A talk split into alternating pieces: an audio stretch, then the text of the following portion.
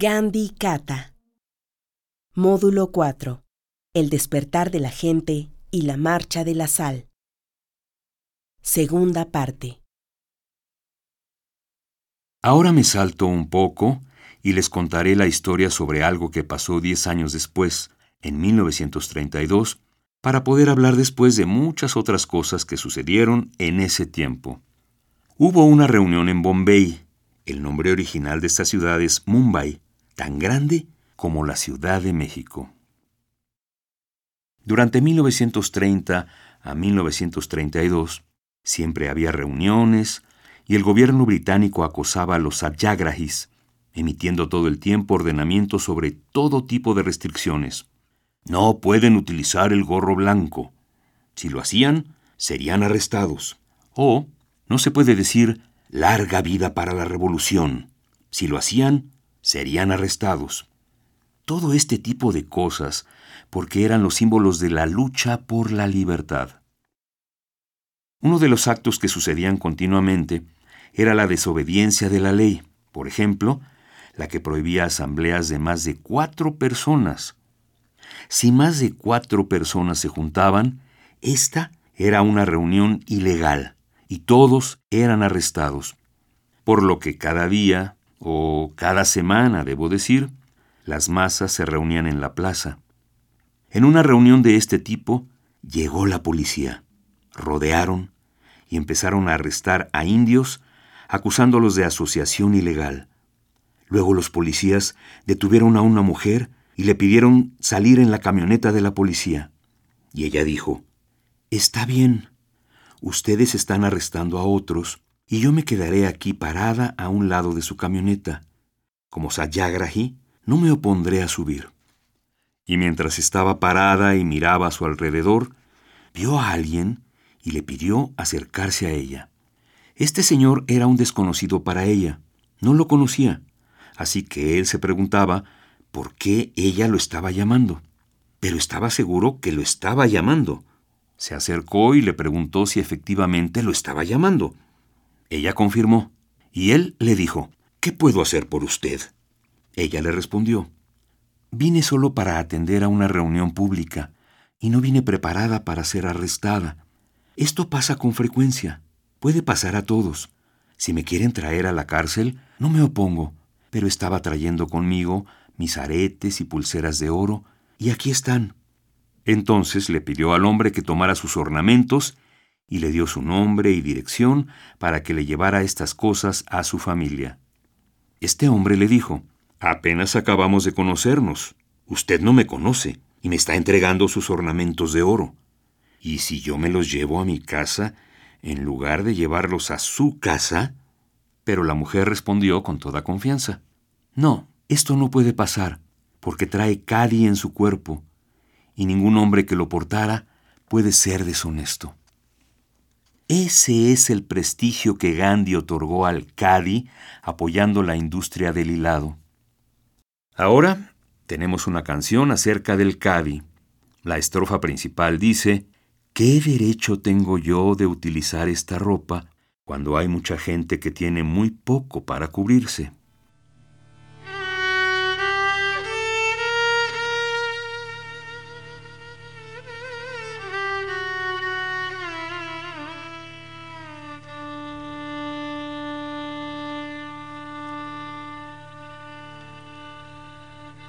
मुझको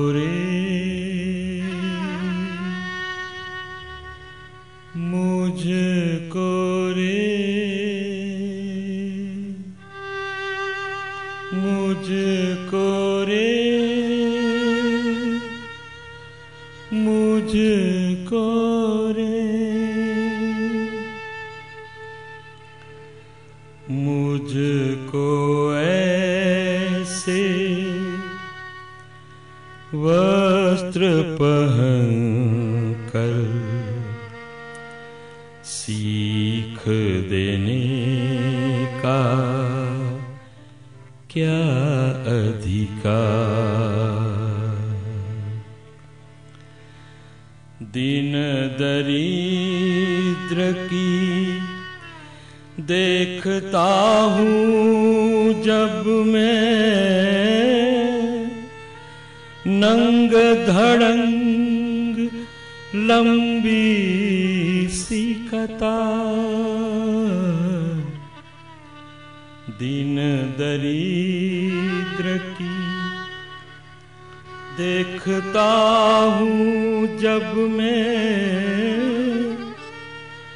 नंग धड़ंग लंबी सी कतार मुझको ऐसे वस्त्र पहन कर सीख देने का क्या अधिकार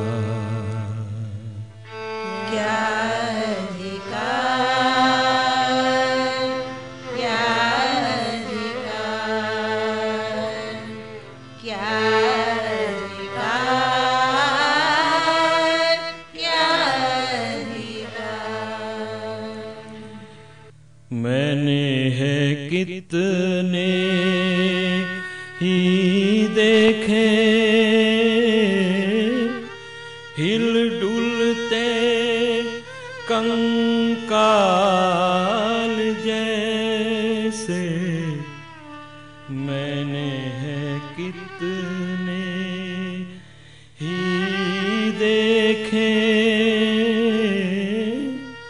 हिल डुलते कंकाल जैसे। एक उरज में लाज छिपाए दूसरा तब ही खोले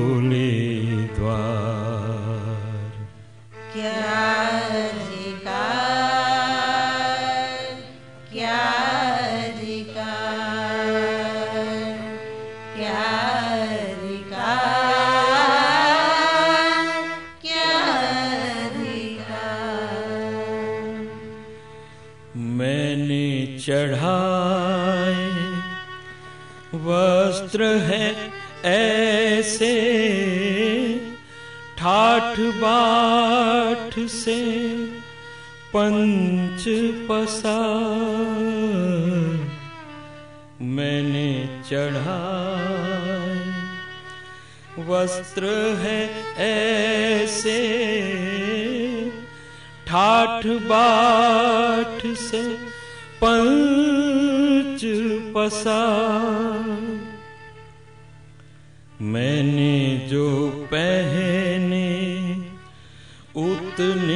से तो अंग ढकेंगे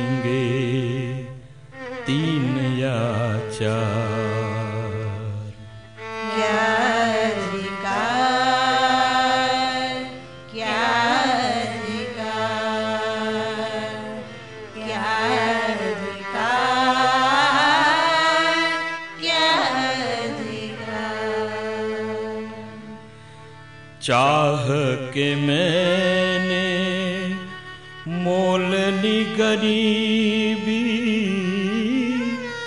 वस्त्रों का कर दिया परिहार। चाह के मैंने मोल ली गरीबी वस्त्रों का कर दिया परिहार। जिनकी सेवा हेतु में निकला उनका सा कुछ बनू इस बार।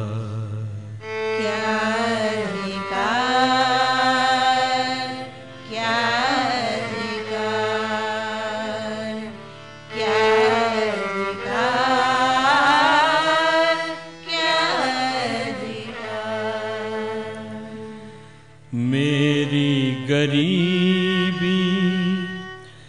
मांग ली मैंने, गरीबी मेरा है सिंगा मेरी गरीबी, मांग ली मैंने, गरीबी में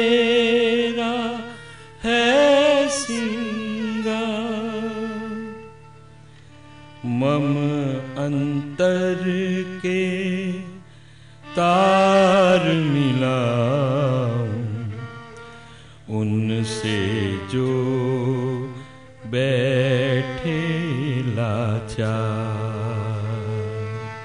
क्या क्या क्या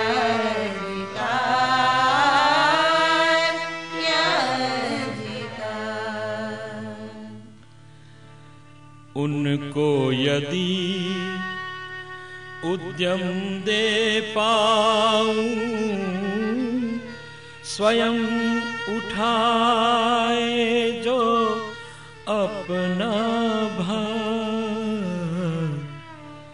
उनको यदि उद्यम दे पाऊँ,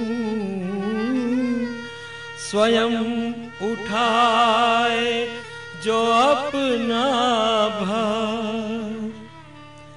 स्वराज का असली सुख चाखें जब आजमाए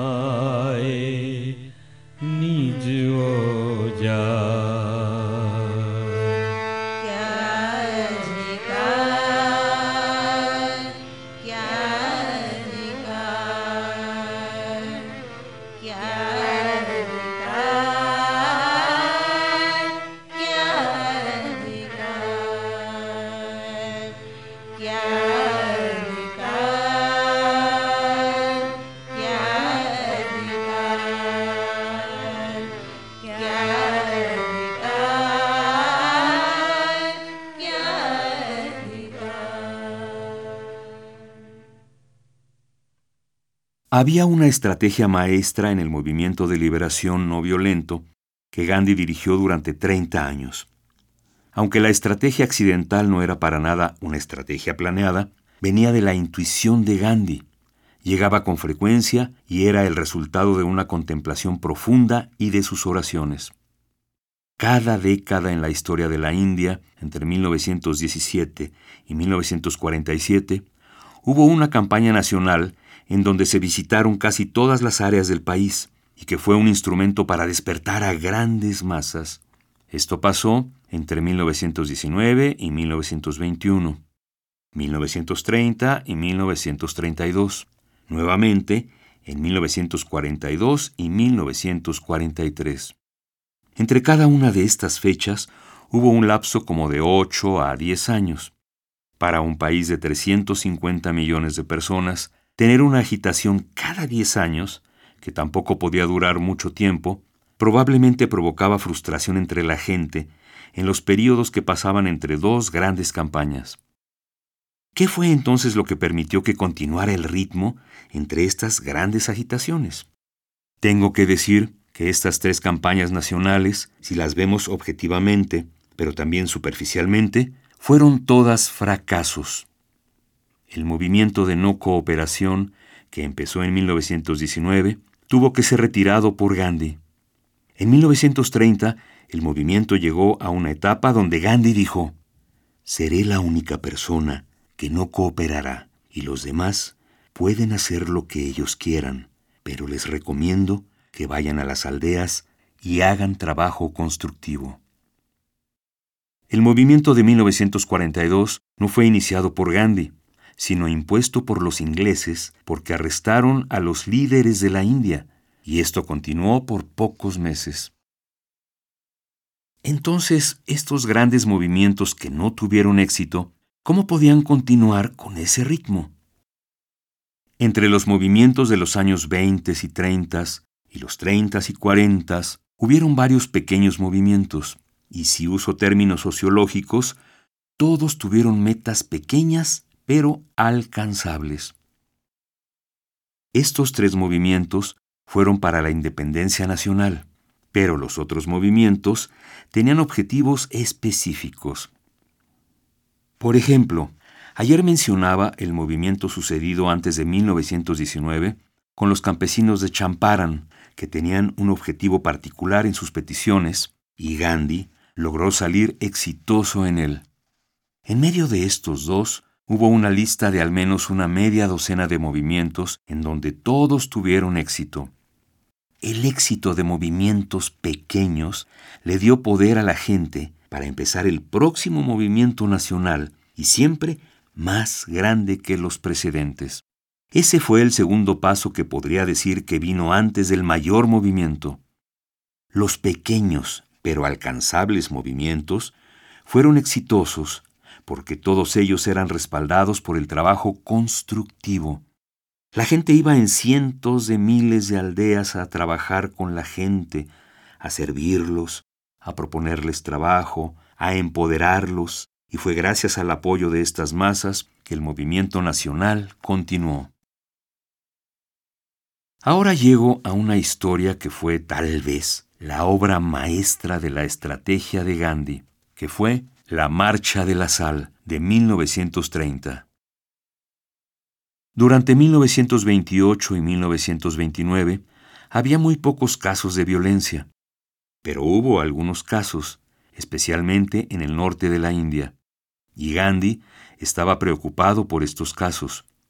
Su estrategia para trabajar en contra de esta violencia fue hacemos un movimiento no violento más grande para que la gente no se deje llevar en los pequeños incidentes de violencia. En enero de 1930, el Congreso estableció una resolución donde le dieron a Gandhi la autoridad de dirigir la campaña de desobediencia civil nacional. Él podría elegir la fecha y la gente que se uniría a él fijar el método de acción. Todo. Él estaba autorizado para hacerlo.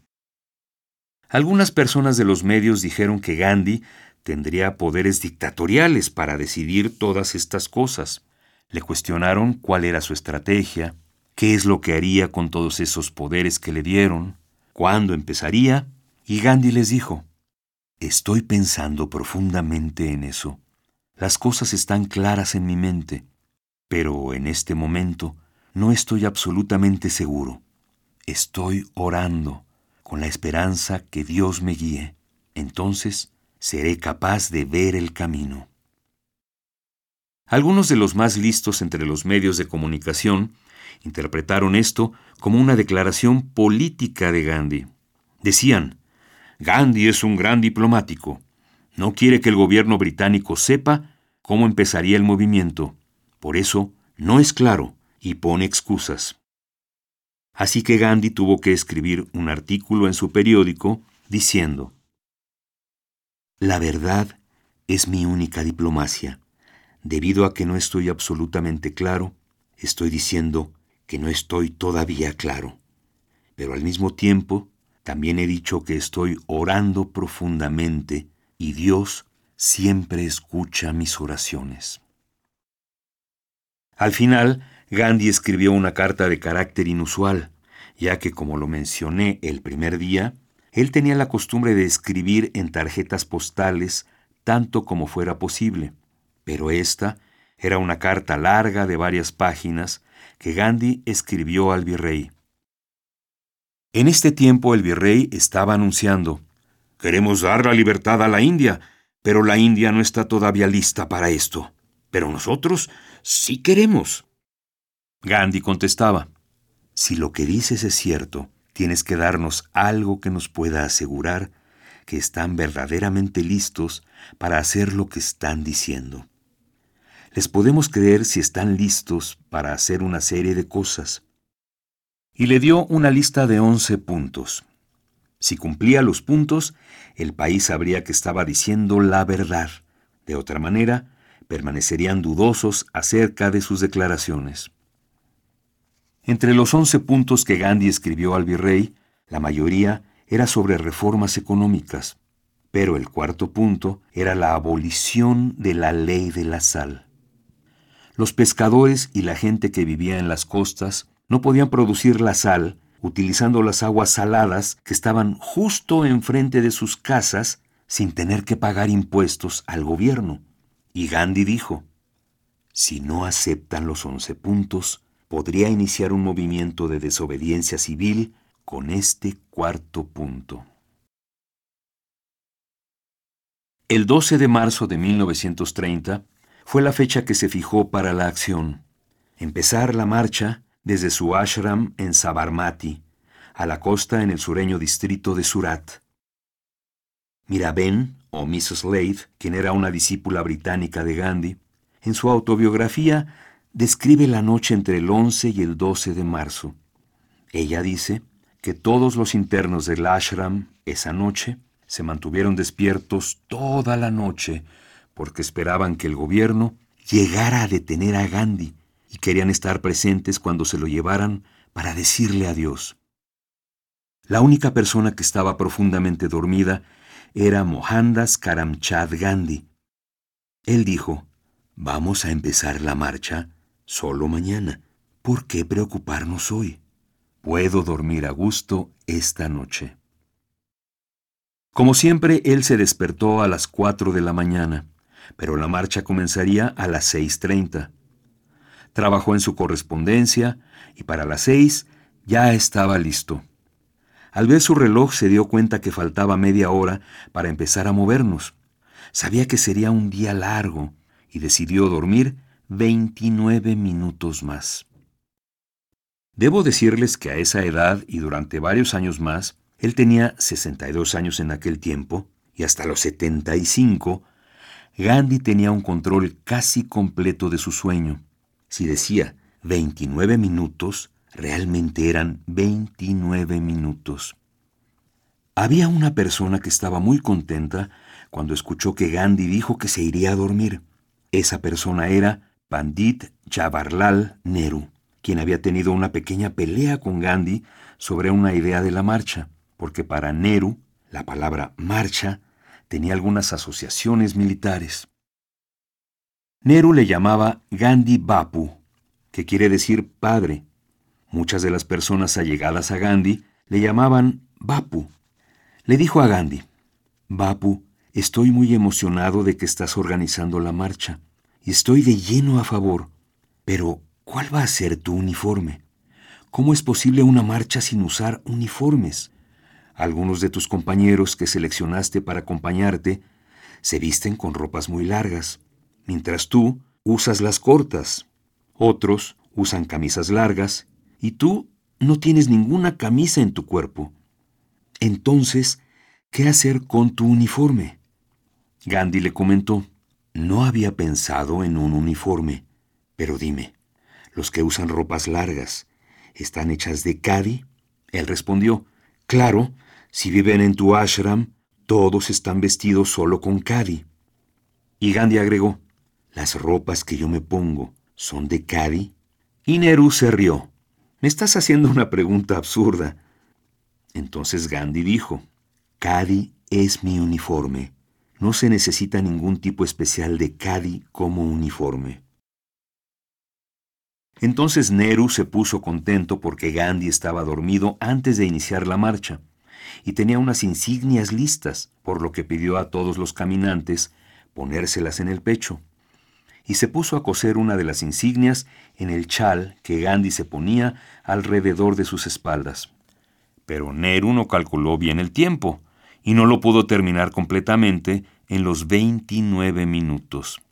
Gandhi se despertó a los 29 minutos exactos e inmediatamente se dio cuenta que alguien le había hecho una travesura en su chal, y él sabía quién la había hecho. Así que se puso el chal al revés, para que no se pudiera ver la insignia. Estas eran bromas que se hacían ellos, como padre e hijo en una familia. Hubo también momentos tensos antes de iniciarse la marcha. Uno de ellos fue con las mujeres del ashram. Gandhi tenía preparada la lista de la gente que caminaría con él. Esa lista era como de 79 personas, de las cuales no había ni una sola mujer. Entonces, Mi madre, junto con algunas ocho o diez mujeres de su edad, que eran llamadas Masi, formaron una delegación en representación de todas las Masis para ir a hablar con Gandhi. En el lenguaje de la India, la palabra Masi se usa para nombrar a la hermana de la madre. Por eso digo, todas mis Masis. Unos días antes de iniciar la marcha, Gandhi estaba hilando. Cuando estaba en esta actividad, estaba tan absorto que no notaba si alguien llegaba a visitarlo y se tenía que hacer algo de ruido para romper la meditación de Gandhi. Gandhi, a través de gestos, les preguntó la razón de su visita y las masis le dijeron, Bapu, ¿usted no pudo encontrar una sola mujer en el ashram apta para unirse a la marcha? Él, con una sonrisa traviesa, puedo decir que él tenía también la mirada traviesa, les comentó que sabía que le harían esta pregunta. Si no la hubieran hecho, le habría sorprendido, y les respondió que lo había hecho a propósito.